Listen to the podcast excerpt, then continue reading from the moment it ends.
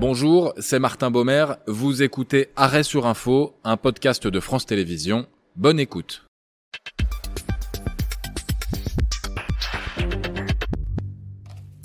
Soyez les bienvenus dans Arrêt sur Info, 3 dates, 30 minutes, des experts pour appuyer sur le bouton pause et revenir sur l'une des actualités principales de la semaine. Émission consacrée aujourd'hui à Donald Trump, inculpé, mis en accusation, mais toujours candidat à la présidentielle.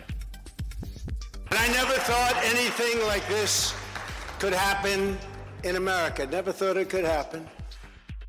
Avec nous aujourd'hui les expertises juridiques, historiques et journalistiques. Jean-Claude Beaujour, avocat spécialiste des États-Unis. Simon Grivet, maître de conférence en histoire et civilisation des États-Unis à l'Université de, Lille. Et Elisabeth Alain, journaliste à, France 24, présentatrice de Cap Amérique. On peut d'ailleurs retrouver en replay sur le site de France 24 votre numéro spécial de cette semaine. Bonjour à tous les trois et merci de participer à Arrêt sur Info. C'est donc le jeudi 30 mars que le parcours judiciaire de Donald Trump est officiellement lancé quand un jury populaire choisit de voter son inculpation, ce qui est une première pour un ancien président des États-Unis, extrait le soir même du reportage de notre correspondante à Washington, Camille Gutin.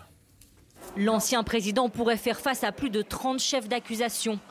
Il est notamment soupçonné d'avoir versé en 2016 130 000 dollars pour faire taire une ancienne actrice, Stormy Daniels, avec laquelle il aurait eu des relations, et d'avoir fait passer cette dépense au titre de frais juridiques dans ses comptes de campagne. Hier soir, dans un communiqué acerbe, le millionnaire a réagi. C'est une persécution politique et une ingérence dans l'élection à un niveau jamais vu dans l'histoire. Cette chasse aux sorcières se retournera massivement contre Joe Biden. Bon, on insiste sur le fait que ce soit une première, Elisabeth Alain. Est-ce que pour autant c'est une surprise? Pas du tout. Donald Trump avait même annoncé que ça interviendrait un peu plus tôt euh, dans la semaine. Il avait voulu prendre euh, les devants, hein, euh, prendre mm-hmm. les commandes de cette, de cette annonce. le procureur Alvin, Alvin Grab, hein, présenté comme un, gauchiste raciste par Donald Trump, a voulu lui conserver, conserver la main et retarder peut-être l'annonce. Mais c'est vrai que l'ancien président américain avait déjà largement tweeté sur, sur ce risque d'inculpation. Il a même noirci le trait. La question, c'était plus la date. Voilà, effectivement, c'était sur cette date. C'est complètement historique. Hein. En revanche, euh, c'était attendu, mais complètement historique outre-Atlantique. C'est la première fois qu'un ancien président. Ça a beaucoup fait réagir. Effectivement, beaucoup fait réagir. Euh, tant euh, tant du côté des, pro-Trump que des opposants à, Donald Trump euh, lui-même. On a vu sur les réseaux sociaux, en l'espace de, quelques heures, on a eu le sentiment de revivre un petit peu finalement la dernière ligne droite de la mm. course à la présidentielle. On avait un peu oublié Donald Trump ces derniers temps, le voilà de nouveau sur le devant de la scène. Jean-Claude Beaujour, alors c'est pas du tout le même système judiciaire qu'en France, c'est un jury populaire, c'est ça qui décide de, de la possibilité de l'inculper? Comment ça se passe Là, dans, le cas précis, le procureur a présenté un grand jury. Et le, nom est un peu particulier parce que le grand jury, c'est parce que euh, la composition est assez large. Il a présenté les évidences, les preuves qu'il avait qui pouvaient mener à la l'inculpation, je dis bien l'inculpation, non mm. pas la culpabilité, à l'inculpation, la commission de l'infraction euh, de Donald Trump. Je voudrais juste également préciser d'un point de vue historico-institutionnel que c'est vrai que c'est une surprise pour les États-Unis parce que les États-Unis, euh, c'est en quelque sorte, euh, j'ai envie de dire, la fille aînée de la démocratie avec la France, là où les institutions, c'est quasiment culturel, le respect des institutions, c'est quelque chose d'extrêmement important aux États-Unis, euh, tout en gardant à l'esprit qu'il y a malgré tout j'ai envie de dire, une nouvelle tendance, en tout cas une nouvelle doctrine, parce qu'on on dit ben, c'est dramatique que ça se produise aux États-Unis, mais ça se produit aussi ailleurs.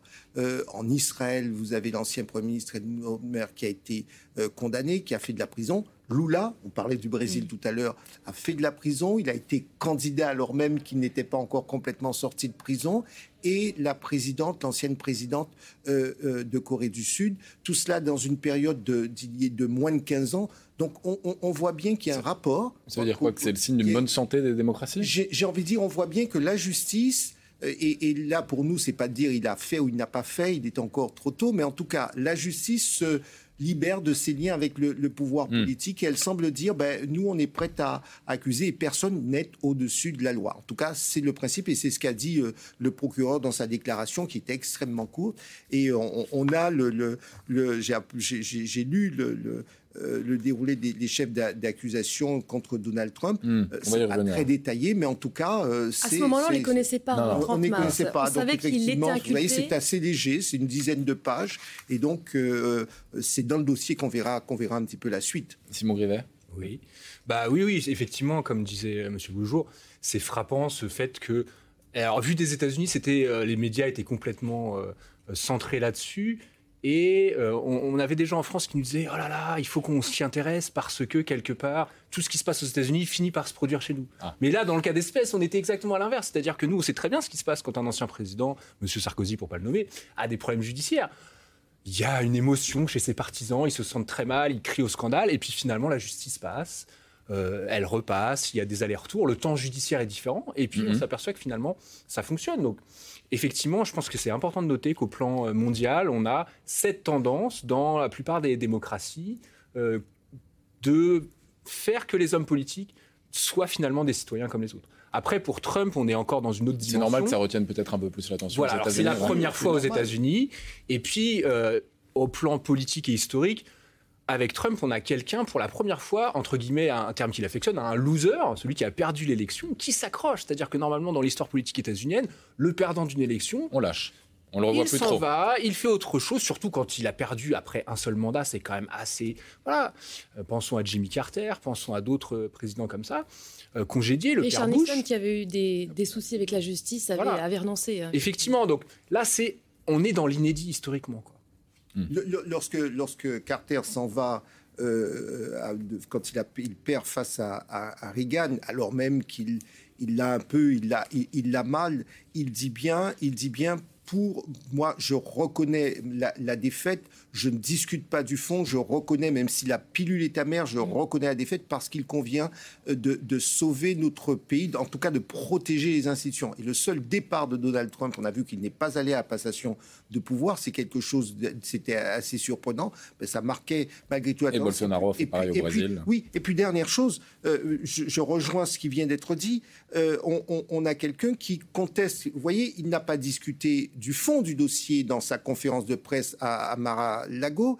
Il dit euh, c'est Biden qui est après moi. Il ne discute pas du fond. Il dit pas. Il a immédiatement politisé l'affaire. Politisé, politisé l'affaire. Donc c'est vrai que ça, c'est un mélange des gens qui est malgré tout inhabituel aux États-Unis. On respecte les décisions de justice. Mais donc à ce moment-là, on, revient sur ce que vous disiez tout à l'heure. On se replace dans le dans le 30, la date du 30 mars. On ne connaît pas encore l'acte d'accusation. C'est à ce moment-là, tout le monde se demande de quoi va être précisément accusé Donald Trump. Voilà, absolument pas. Il a fallu attendre euh, donc euh, cinq jours, mardi pour le coup dernier, pour pour savoir de quoi de quoi il en, il en revenait, si le dossier était euh, lourd euh, ou pas. 34 charges euh, d'inculpation, c'était notre chiffre de la semaine à nous cette semaine.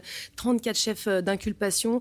c'était l'un des enjeux de savoir ce qu'il y avait dans le, dans le dossier. bon, bah, cette affaire avec Stormy Daniel, ce versement, 130 000 dollars, que son avocat a admis hein, avoir, avoir versé. Toute la question, c'est de savoir s'il a fait passer les factures sur les comptes de campagne ou non. Mm-hmm. Et il y a deux autres, deux autres affaires également hein, qui sont en jeu celle d'un versement à un gardien de la tour de la Trump Tower pour un, supposé enfant, euh, enfant caché, et puis une autre maîtresse également qui aurait reçu un, versement de 250 000 dollars.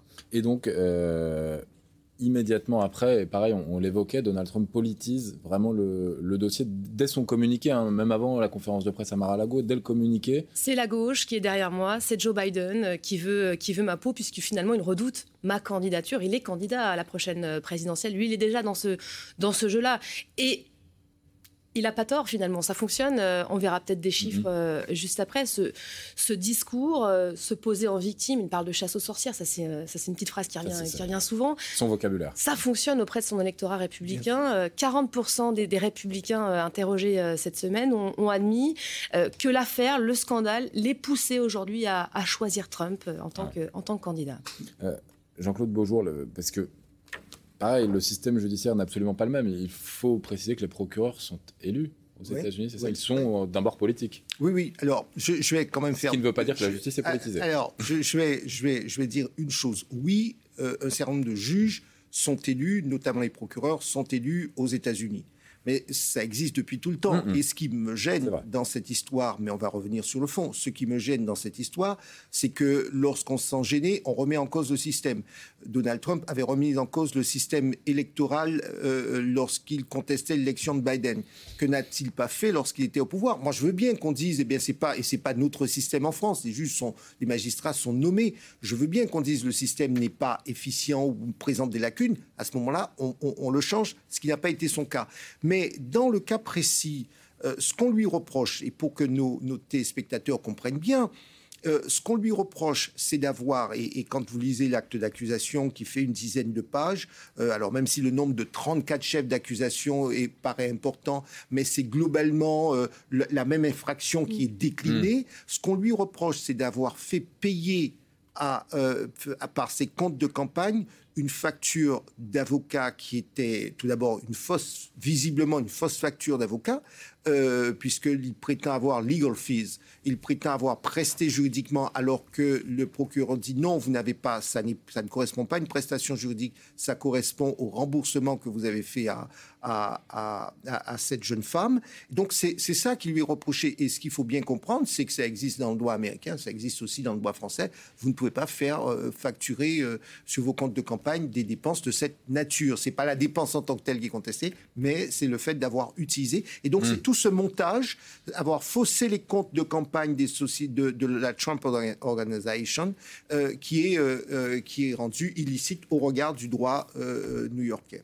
Après, euh, il y a une dynamique politique hein, qui, nécessite d'être euh, éclaircie. On en parlait tout à l'heure euh, avant l'émission. C'est-à-dire qu'on a effectivement un procureur démocrate dans une juridiction extrêmement démocrate, Manhattan à New York, hein, où finalement son élection s'est jouée au cours de la primaire de son parti. Et il a mis en avant, ce que Trump et sa famille soulignent systématiquement, que lui, Alvin Bragg, serait l'homme qui poursuivrait Donald Trump. Et euh, quand il est arrivé aux, responsabilités, au début, il n'a pas voulu le faire. C'est ça qui a surpris. Mm. Et il y a un de ses anciens adjoints qui a démissionné avec fracas en disant c'est scandaleux, on peut vous trahisser la justice de New York, etc. il vient de sortir un livre qui s'appelle People versus Donald Trump, dans lequel il dit euh, on peut poursuivre Trump, mais pour ces histoires de fraude fiscale, parce qu'il a sous-évalué ses propriétés, il, les a surévaluées quand il s'adressait aux banques et sous-évaluées quand il s'adressait au fisc.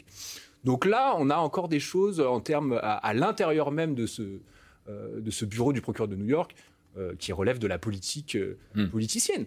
Mais, comme le dit M. Beaujour, tout le monde le sait. Tout le monde le sait. Donc, dire aujourd'hui qu'il est persécuté, ça n'est. Hmm. Autrefois, il y a 20 ans, Bill Clinton et sa femme ont été largement mis sous enquête par des un procureur spécial républicain. Donc ça fait partie du jeu. Mais il, Trump l'utilise pleinement, bien sûr. Bon, le système judiciaire américain est donc ainsi fait. Une date de comparution est fixée. On, arrive cinq jours plus tard, le 4 avril. L'inculpation devient formelle. L'image est, forte, celle de, Donald Trump, entouré d'avocats et de policiers, assis dans, donc dans un tribunal de New York. Le procureur Alvin Bragg dévoilera ensuite l'acte d'accusation, à la fois fourni mais contesté car inédit. En vertu de la législation de l'État de New York, la falsification de documents commerciaux dans l'intention de commettre une fraude et de dissimuler un autre délit constitue un délit. C'est exactement ce dont il s'agit dans cette affaire. 34 fausses déclarations faites pour dissimuler d'autres crimes.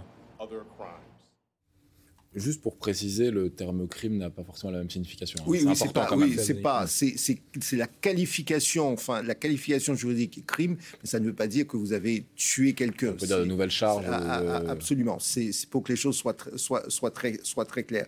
Mais l'acte d'accusation, quand vous le, regardez, c'est toujours la même chose. C'est parce qu'en réalité, euh, pour pouvoir procéder au paiement, euh, ce qu'on lui reproche, c'est d'avoir falsifié les comptes, euh, en tout cas fait des, écritures comptables, euh, sont des écritures comptables qui avaient pour intention de payer non pas une facture d'avocat, mais de, procéder à ce remboursement. Et c'est ce qui lui est reproché par le, le, le, le qui devra démontrer effectivement qu'il y avait, que l'acte a été accompli et qu'il y avait il y a malgré tout une intention que c'était fait en toute connaissance de cause, etc. Parce que j'imagine que ces avocats diront, c'est pas Donald Trump qui lui-même euh, euh, va procéder aux écritures comptables de, de, de son, ses comptes de campagne, d'autant qu'on parle d'une campagne qui euh, c'est des dizaines et des dizaines de millions de dollars, donc c'est pas le, le, le candidat lui-même qui, qui va tout gérer. Cela étant dit, Donald Trump a aussi fait des chèques personnels à Michael Cohen euh, par la suite, alors même qu'il était président des États-Unis,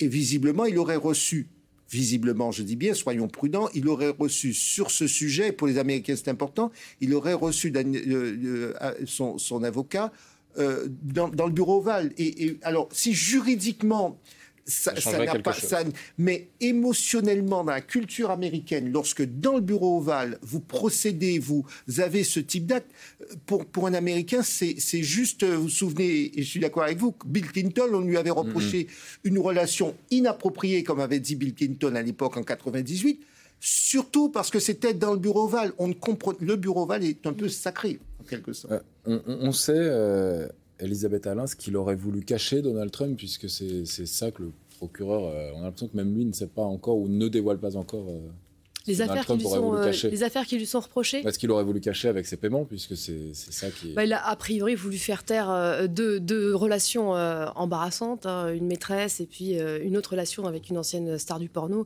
et puis également le, gardien de la Trump, la Trump Tower, qui est donc son fief, là où il a résidé pendant mm. cette journée d'inculpation. D'ailleurs, il y avait des caméras qui étaient braquées. C'était en tant que en tant que journaliste, c'est une séquence qu'on a tous vécue en direct. Il y avait des caméras braquées jour et nuit sur sur la Trump Tower. Donc, qui aurait pu avoir des conséquences sur l'élection de 2016. C'était au moment de l'élection en, 2016. Je crois que les révélations étaient censées intervenir un mois avant, euh, avant son élection dans un pays où, je vous rejoins, tout est, question de, symboles. On n'en a pas encore parlé, mais il y a le fond du dossier le jour de l'inculpation, mais il y a aussi les images. Voilà, il y a les images qu'on a vues, mais celles qu'on n'a pas vues. Effectivement. Et qu'on a imaginé avant et aussi imaginé après. Euh, la fameuse mugshot dont on a beaucoup euh, parlé, c'est cette photo euh, qu'on fait de tout prévenu, de, profil et de face. face caméra. Voilà, on s'est beaucoup posé la, question est-ce qu'il va y avoir la mugshot ou pas? Enfin, on savait qu'a priori il n'y aurait pas. Les avocats de Donald Trump ont absolument négocié chaque détail hmm. de, ce, de cette séquence, donc pas de mugshot qui se retrouve malgré tout aujourd'hui floqué sur des t-shirts revendus par, les républicains, par son équipe, qui se vendent. il faut faire une, un, versement de 47 dollars. Vous avez droit t-shirt donc de la mugshot de Donald Trump. Puisque l'équipe des Républicains a commencé euh, à lever des fonds hein, pour la mm. campagne. C'est là où il y a deux événements qui se passent en parallèle. Et puis il y a aussi la marche, le Walk, c'est la marche de l'humiliation qui avait été réservée à Dominique Strauss-Kahn, tout le monde s'en souvient ici, euh, ici en France à l'époque, devant euh, cette nuée de caméras menottées. voilà, il n'y a, pas eu, y a pas eu tout ça. Il y a eu une photo, enfin quelques clichés, puisque les grands médias américains avaient, avaient fait la demande de pouvoir être à l'intérieur de la salle, la salle d'audience. Donc on a eu le droit à quelques photos. On a vu ces images de Donald Trump. Évidemment, la, la mine grave, mais toujours, euh, toujours déterminée, évidemment. Simon Grivet, si l'on on parle seulement, entre guillemets, hein, je mets évidemment des guillemets, de, de, fraude fiscale, ça justifie de s'en prendre aussi médiatiquement à un, président, un ancien président américain? S'en prendre, je sais pas, mais c'est vrai qu'il y a eu un intérêt absolument incroyable. Euh, il était chacun de ses mouvements depuis son départ de la Floride jusqu'à l'arrivée à New York a été suivi minute par minute. Enfin, c'était, ça en devenait presque obscène. Donc, euh, je, reprendrai une expression euh, d'un collègue et ami, euh, Romain Huret, à l'EHESS, qui parle de dégradation impossible pour évoquer Trump. C'est-à-dire qu'on peut lui faire tout ce qu'on veut, entre mm. guillemets, et il s'en sort toujours. Quand on se rappelle en octobre 2016, cette révélation euh, quand même extraordinairement gênante de, cet enregistrement audio où il dit des choses vraiment très gênantes sur la façon dont il considère les femmes. Quoi, dans son bus de campagne, là Voilà. C'est ça? Il y a un scandale qui dure 48 heures et puis finalement après ça passe. Et toute son histoire électorale, euh, c'est ça, c'est-à-dire qu'il est tellement identifié comme euh, cette espèce de businessman euh, extraordinaire pour beaucoup d'Américains, alors qu'en fait si on regarde les faits aussi, bon, il a connu pas mal de faillites, qu'il a presque une espèce de, résistance à tout. Et c'était intéressant là justement pour les gens qui s'intéressent aux images le juge à New York a refusé que l'audience soit filmée, ce qui est quelque chose qui se fait assez souvent. Euh, il y a beaucoup de procès qui sont. Euh, tout ça est négocié, c'est ça? Voilà, tout a, tout a été négocié, mais comme c'est un ancien président, il y a quand même eu ces clichés. Donc on a beaucoup glosé là-dessus, mais euh, leurs conséquences sont assez ambivalentes pour mmh. l'instant, je dirais. Deux, observations. Tout d'abord, lorsque vous avez une personnalité qui comparaît en, justice, que ce soit sur le plan civil, que ce soit sur le, au plan pénal, il y a toujours une communication, et je parle sous votre mm. contrôle à, vous autres journalistes. Donc, il est normal que le président des États-Unis, ben, forcément, qu'il y, a une communication qui est importante. J'ajoute que dans l'histoire américaine, les Américains sont ceux qui ont, dès le départ, qui ont utilisé la communication. Souvenez-vous, euh, euh, Kennedy, le bureau ovale, ses enfants. Euh, Souvenez-vous qu'à l'époque, euh, Roosevelt, on ne voulait pas le voir en, chaise roulante. La, communication occupe une part importante. J'ajoute Donald Trump, Donald Trump est un homme de communication. Euh, c'est l'homme des grands shows télévisés qu'il a à la fois la maîtrise et puis, dernier élément, euh, la justice, il y a une part de communication dans la justice. Oui, euh, il y a toujours autour des, grands procès, il y a toujours une part de communication. On sait ce que l'on va dire, on, sait on connaît le poids des, images, et donc tout ça est important parce que si effectivement le, juge, les juges et en tout cas les tribunaux s'intéressent au droit, il n'en demeure pas moins que ça, reste des êtres humains. Donc euh, la, perception que l'on peut avoir à la fois dans un tribunal, à l'extérieur, est importante. Et il est évident que Donald Trump est à la fois l'ancien président, mais c'est hmm. aussi le candidat à la future élection présidentielle américaine. Elisabeth Alain, pour terminer cette journée du 4 avril, Donald hmm. Trump ressort libre. Mhm. Libre, non menotté. Alors je crois que ses avocats euh, sont quand même inquiets d'une chose, c'est sa parole à lui, qu'est-ce qu'il va ah. dire ou pas. C'est ça doit être dur d'être l'avocat de Donald Trump. Voilà, extrêmement difficile à, contrôler. Euh, il n'a pas parlé à New York, il a parlé euh, depuis sa, résidence de Mar-a-Lagos euh, en Floride, où évidemment tous ses supporters l'attendaient. Il a tenu une conférence de presse qui a été diffusée en direct. On, absolument, on, va vous laisser pour ça. Peut-être qu'on va, on va l'écouter brièvement, justement, sa, réaction à Donald Trump, qui immédiatement a, contesté et s'est demandé comment ça pouvait arriver dans son pays. Mm.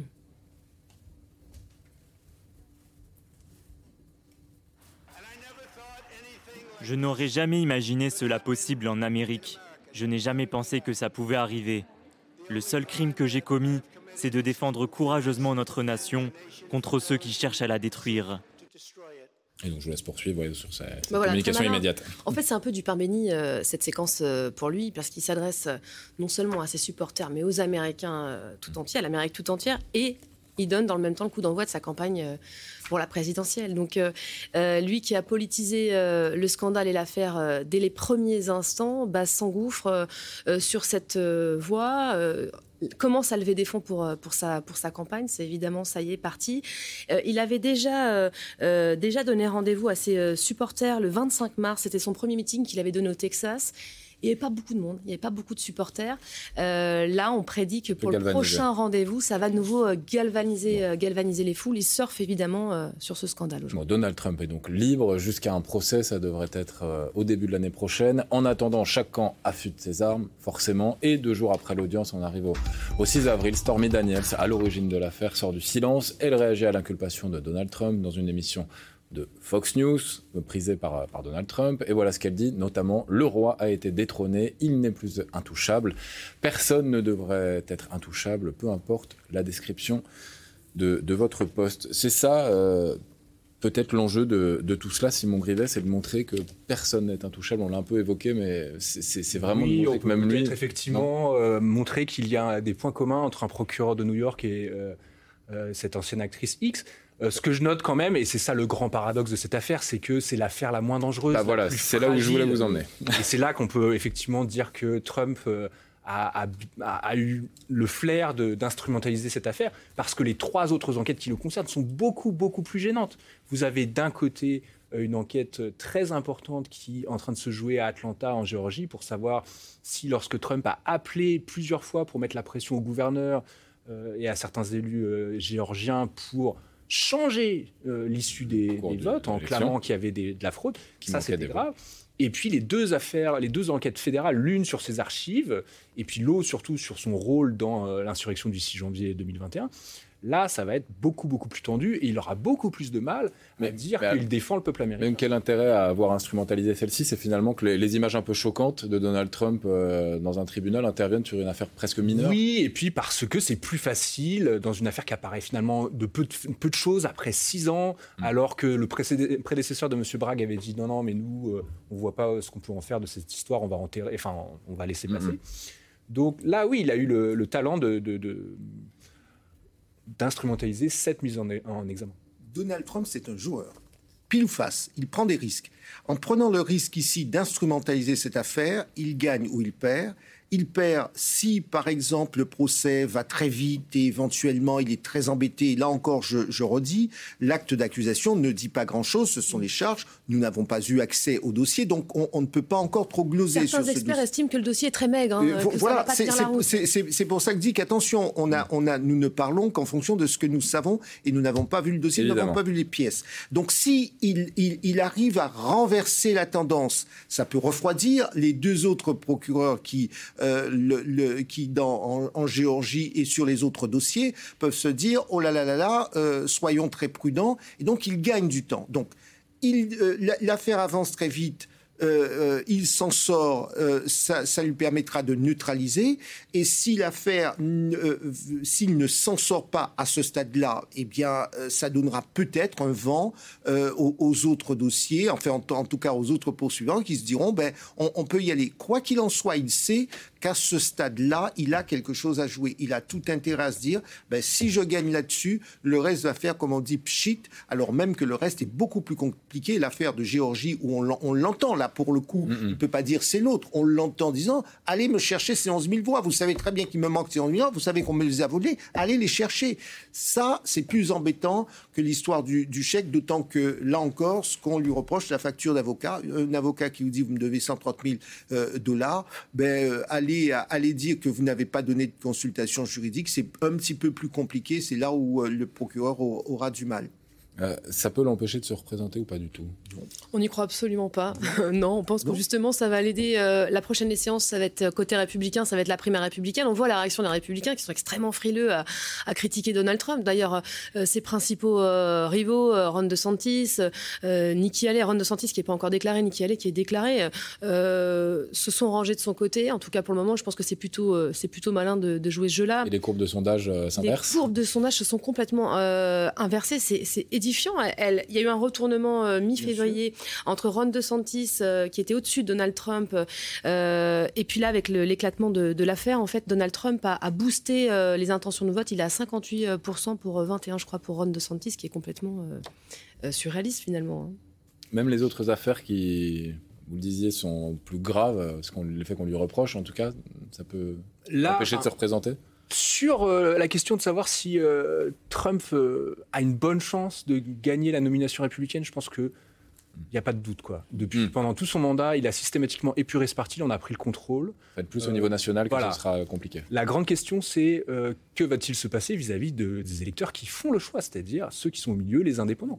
Et Joe Biden mise là-dessus. Hein. il voit plus loin le camp démocrate. En 18, en 20, en 22, systématiquement, il a perdu les indépendants. Donc qu'il gagne cette nomination républicaine, ça ne serait pas étonnant. En revanche, euh, à l'automne 2024, euh, on verra que le reste de l'opinion est plus froide à son égard. Jean-Claude Beaujour. Donald Trump représente. On, se demandait pourquoi est-ce que sa cote de popularité s'est envolée. En politisant le débat, écoutez bien son discours.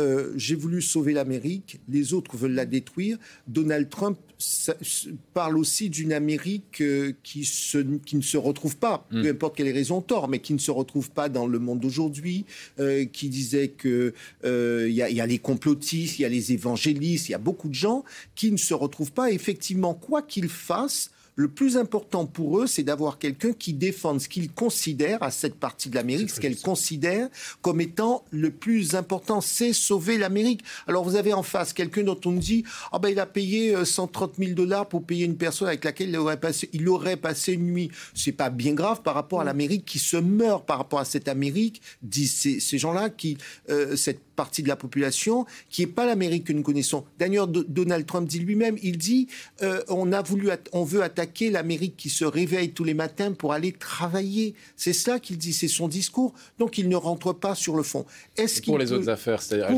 il y a une chose qu'elle soit jugée ou avant l'élection. Vous savez, rappelons-nous, il y a un principe, grosso modo, sans, sans, sans détailler, mais il y a un principe, c'est qu'on est considéré comme coupable lorsqu'on a été, on a épuiser toutes les voies de recours. Vous imaginez bien que je vois mal comment toutes ces procédures pourraient être hmm. terminées avec éventuellement des appels. Surtout qu'il y a déjà eu des, tentatives euh, et des, des précédents. Euh, les tentatives d'impeachment, il a ah, été acquitté. Ah, L'affaire du Capitole, qui est pour moi quand même euh, l'une des plus grosses affaires. Bien sûr, bien sûr. Même ça, ça n'a pas, pas fonctionné. Donc, on a peu de chances d'arriver à une décision finale qui le condamnerait. Donc, c'est vrai que sur les 10-15% d'électorat, de l'électorat centriste qui fait un petit peu l'élection, ça, ça pourrait avoir un impact, mais j'ai peine à croire qu'on en aura terminé pour le mois de pour la, le mois d'octobre 2024. Et Simon Grivet, parce qu'on se pose euh, pour, pour, terminer, on se pose cette question souvent en France quand des politiques sont jugés, l'inéligibilité, ça existe aux États-Unis Alors, il y a euh, une des affaires, euh, celle des archives fédérales, qui pourrait conduire à une peine d'inéligibilité. Les autres, je ne crois pas. et puis, pour aller, pour compléter un peu ce que disait M. Beaujour, et Madame Alain, je pense qu'il y a aussi une dynamique qui lui est très favorable. Mm. C'est un expert dans le, le fait de gagner du temps. Et plus on se rapproche de l'élection, plus le processus judiciaire finalement devient illégitime parce Mm. qu'il a beau, il l'a déjà dit, il va le redire encore plus. On veut m'empêcher de participer à l'élection. On veut, à travers moi, mettre Beaucoup en péril la servir. Il démocratie. faut regarder les échéances. hein. La prochaine Voilà. audience, c'est en décembre. Le juge a dit si à procès, ça sera début janvier, euh, sachant qu'il y a les républicaines, S'il y a rien, euh, si- les si primaires. si- est- oui, effectivement. Mais vous allez y avoir des contestations Mm. de procédure. Et les avocats disent pas avant le printemps 2024, donc extrêmement proche euh, Et, du premier et tour. c'est un sujet qui est vraiment un sujet. Souvenez-vous, souvenez-vous, nous-mêmes en France, nous avions dit était-il légitime d'engager des poursuites contre François Fillon alors qu'il était en pleine Mm. campagne présidentielle? C'est un vrai sujet de séparation des pouvoirs. Bon, la prochaine audience, a priori, euh, ce sera le 4 décembre avant le procès, toujours a priori en janvier 2024. De quoi continuer d'alimenter nos débats. Merci à, à tous les trois. Euh, Elisabeth Alain, merci Jean-Claude Beaujour, merci euh, Simon Grivet d'avoir participé à, à Arrêt sur Info, émission comme les autres d'ailleurs que vous pouvez retrouver, euh, écouter sur toutes les plateformes de podcast. C'était Arrêt sur Info, un podcast de France Télévisions. S'il vous a plu, vous pouvez bien sûr vous y abonner, mais aussi nous retrouver en vidéo, c'est sur franceinfo.fr ou sur le canal 27, chaque samedi en direct à 10h.